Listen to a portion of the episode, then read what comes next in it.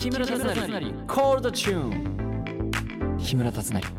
コールドチューン明日大千秋楽3日後初日。木村達成です。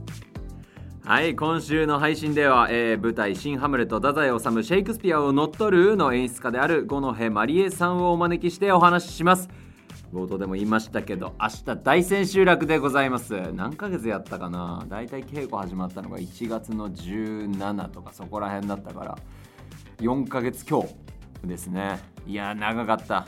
ようやく明日大千秋楽を迎えます。どんな思いになるのか分かりませんが全力で努めていきたいと思います。そして3日後にですね新ハムレットの初日を迎えるんですけども。雨降ってるかな？初日は雨降ってる思い出の方が強いですね。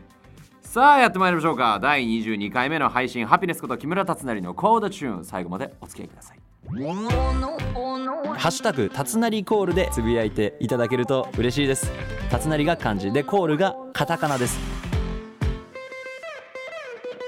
木村達成コールドチューン木村達成のコーダチューンここからの時間は6月6日火曜日から東京パルコ劇場にて開幕する舞台「新ハムレット太宰治シェイクスピアを乗っ取る」の演出家であるこの方とお話ししてまいります自己紹介よろしくお願いしますこのへまりえです。よろしくお願いします。よろしくお願いします小野さんは普段ラジオとかお聞きになるんですか？ラジオはなんか作業してる時にうん。バックでかけてるみたいな。それ集中できます？そう集中する必要がない作業の時はかけてるんです、ね、手手作業みたいなの連続してる時。ラジオがいいですね。それは結構笑える系のラジオですか？そうですね。会話があってでも音楽が、うん。あの予期しない音楽が流れるのが結構好きなんですよね。あこんな曲あったんだみたいなわかる。出会い。僕も自分で車運転してる時とか聞きたい音楽流すじゃないですか、うんそうそう。れ飽きます飽きるよね飽きる。ふとした時に流れてくる音楽の方がなんかグッとくる時ありますよね、あう。ん。めっちゃいい歌だとか。これやみたいな。今のタイミングにぴったりとか。そうそう今聞きたかったのってこういう音楽だったのかもしれないっていうそうそうあすごいわかりますそれ。好きですねじゃあちなみにその仕事の息抜き的なことはどんなことをしてるんですか小野井さんは？私はもう人間から離れることにして。私植物が好きなんですあけど。そうなんですね。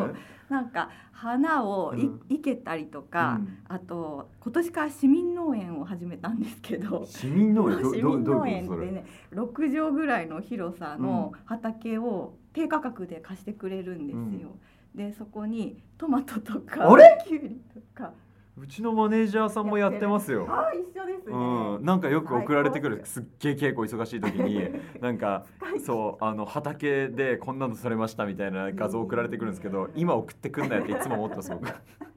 あれお送りたくなる気持ちわかります。テンション。大大切に育てたあものそうそうですもんね。そうすごい楽しい。えちなみに今までどんなものを収穫して食べられたんですか？今その市民農園は4月から始めたばっかりあでじゃあまだそうでもこの間大根の間引きをして、うん。その間引きのした草みたいなやつを 味噌汁に入れて食べたのがうん。初めてのお。農園の収穫どうでした？美味しかったですすごい美味しかった、最高でしたね、そうか時期的に取れるものも限られてくるのか、うん、今はまだ夏野菜ができてくる前の段階で、うんちょっと少ないかもしれない。それなんかこれ作りたいとかっていう野菜あったんですか？ちなみに。うんやっぱトマトとか憧れる。トマトって夏？夏。あじゃあもう今からですね。そうもう大きくなってきててこれぐらい。あプチの方じゃないんですね。あプチトマト2本と大玉も1本あるんですよ、いいなあ。最高に可愛い。絶対美味しいしなんか逆に熱調理しないでも塩でいきたいですね。そうそうそう、ね。絶対取れたて甘いもん。ね絶対美味しいそれはいやありがとうございます。さてここからは今絶賛稽古中太宰治原作の「新ハムレット」のお話をさせていただきます、えー、6月3日だともう場当たりしてますかね。ね。僕は大阪？えっ、とお昼は お昼は渋谷。夜は大阪ということです。はい。すごい大変だ激務ですよね。激務。大変。はい、えー、原作を読んで抱いた印象などはありましたか？あこれはもう原作読んだ時に、これだと思いましたね。なんか私のやりたい戯曲はこれだでも一度、うん。あのあそう上演してるリーディングで。リーディングでやられてるって僕も聞きましたけど、うん。それとはまた違った印象でうん、そパルコでの上演するならこれだなってなったんですか？そうですねあのリーディングをやる前にその出会っていた時に、これだと思ってて、うんでそのリーディングの機会があった時に上演してみてやっぱりあの戯曲の面白さみたいなのをしみじみ、これいつか本当に台本を話して上演できないかなってずっと思ってたんですよね。それがパルコで上演できることになったという流れでした。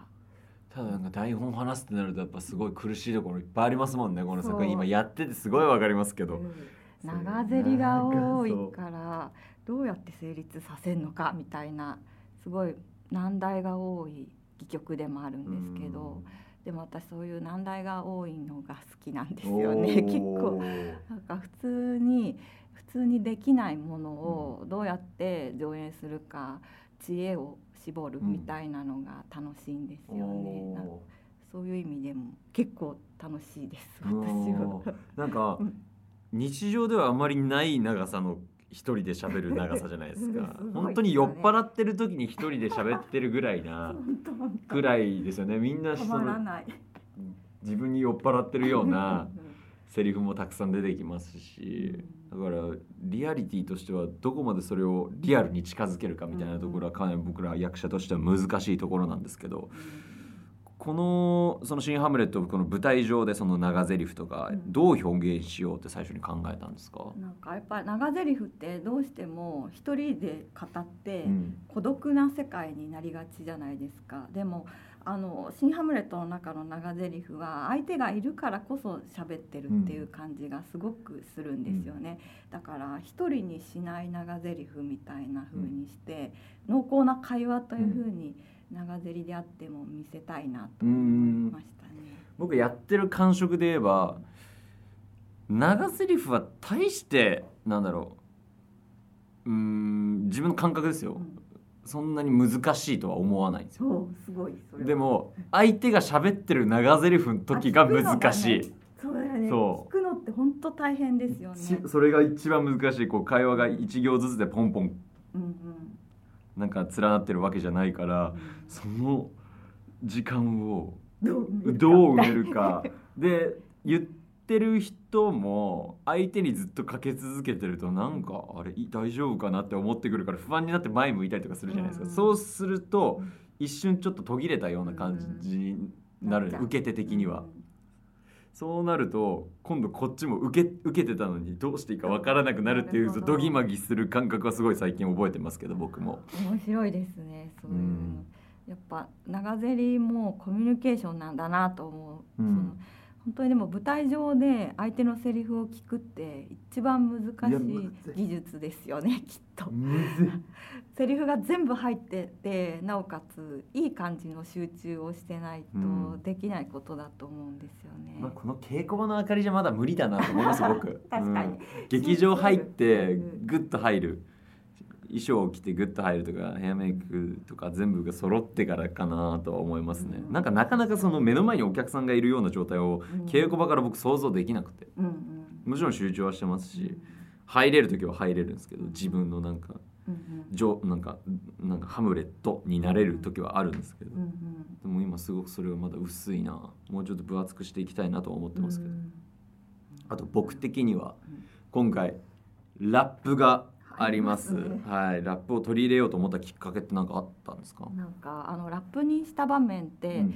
あそこだけは本当に一人語りだなと思ってたんですよ、うん。だから会話にできないしどうやって成立させようかなって、まあ台本上の問題で悩んでいたところとあと達成さんがミュージカルやってるじゃないですか だからどっかで歌ってもらえないかなみたいなのをね こうねちらーっと考えてた。ミュージカルやってる人がラップできるとは限りませんからね そうね。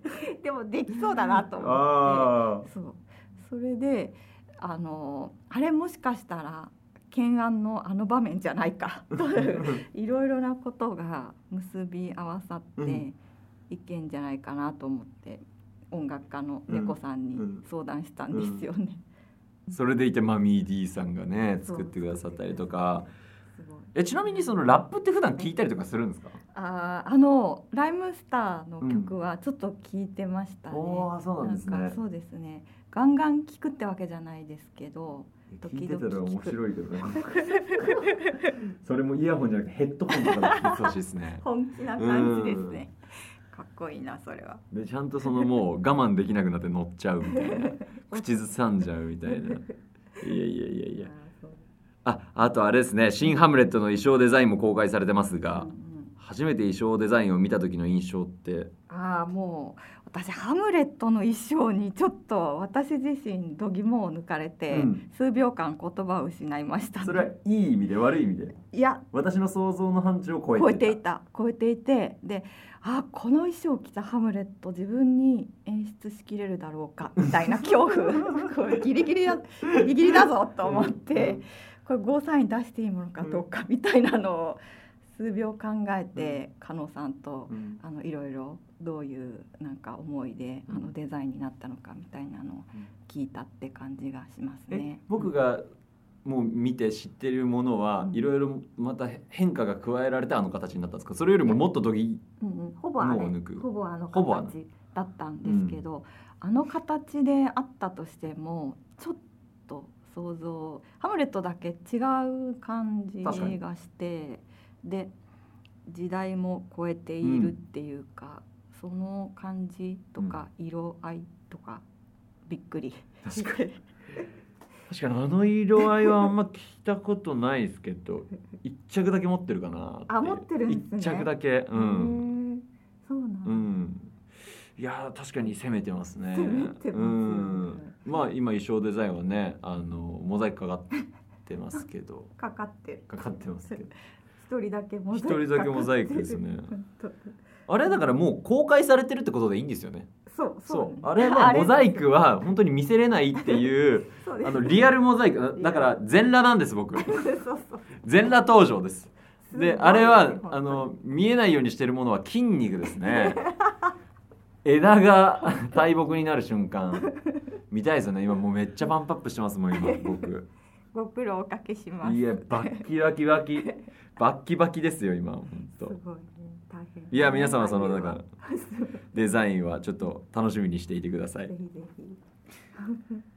じゃあ次の質問いきますかね。うん。五戸さんから見た他のキャストについてもお話聞いてみたいと思います、あれ五戸さんって今回は全員初めましての役者さんなんですか？レアチーズやってるあ駒井くんだけは一回一緒にやったことあるんですよ。あとはみんな初めまして。のそう駒井さんとやられご一緒されたのはいつ頃なんですか？もう何年前になるんだろう2016年頃だから7お年ぐらい経ってねると思う、うん、当時の印象と今の駒井さんの印象はどうちどなんか違いますか？たくましくなった感じがします。ねね。でもあんま変わらないかな性格的なことは。確かに。彼も彼で僕の心の救いではありますよ。うんそうん。なんか声色がやっぱり優しいからこうん。うまた委ねたくなってしまいますね。いろんなものを僕は。う、んしっかりしてる感じがするんですうよね。ん、僕しっかり者好きです、うん。うん、僕がチャランポランだから。そう。そうなんですか？そうです。チャランポランだから。うん。じゃあえさてここら辺でね五戸さんとは一旦お別れ。この後は五戸まりえさんについてもっと踏み込んでいきたいと思います。舞台「新ハムレット太宰治シェイクスピアを乗っ取る」は6月6日火曜日から東京パルコ劇場にて開幕。その後は福岡と大阪です。意気込みをお願いします五戸さん。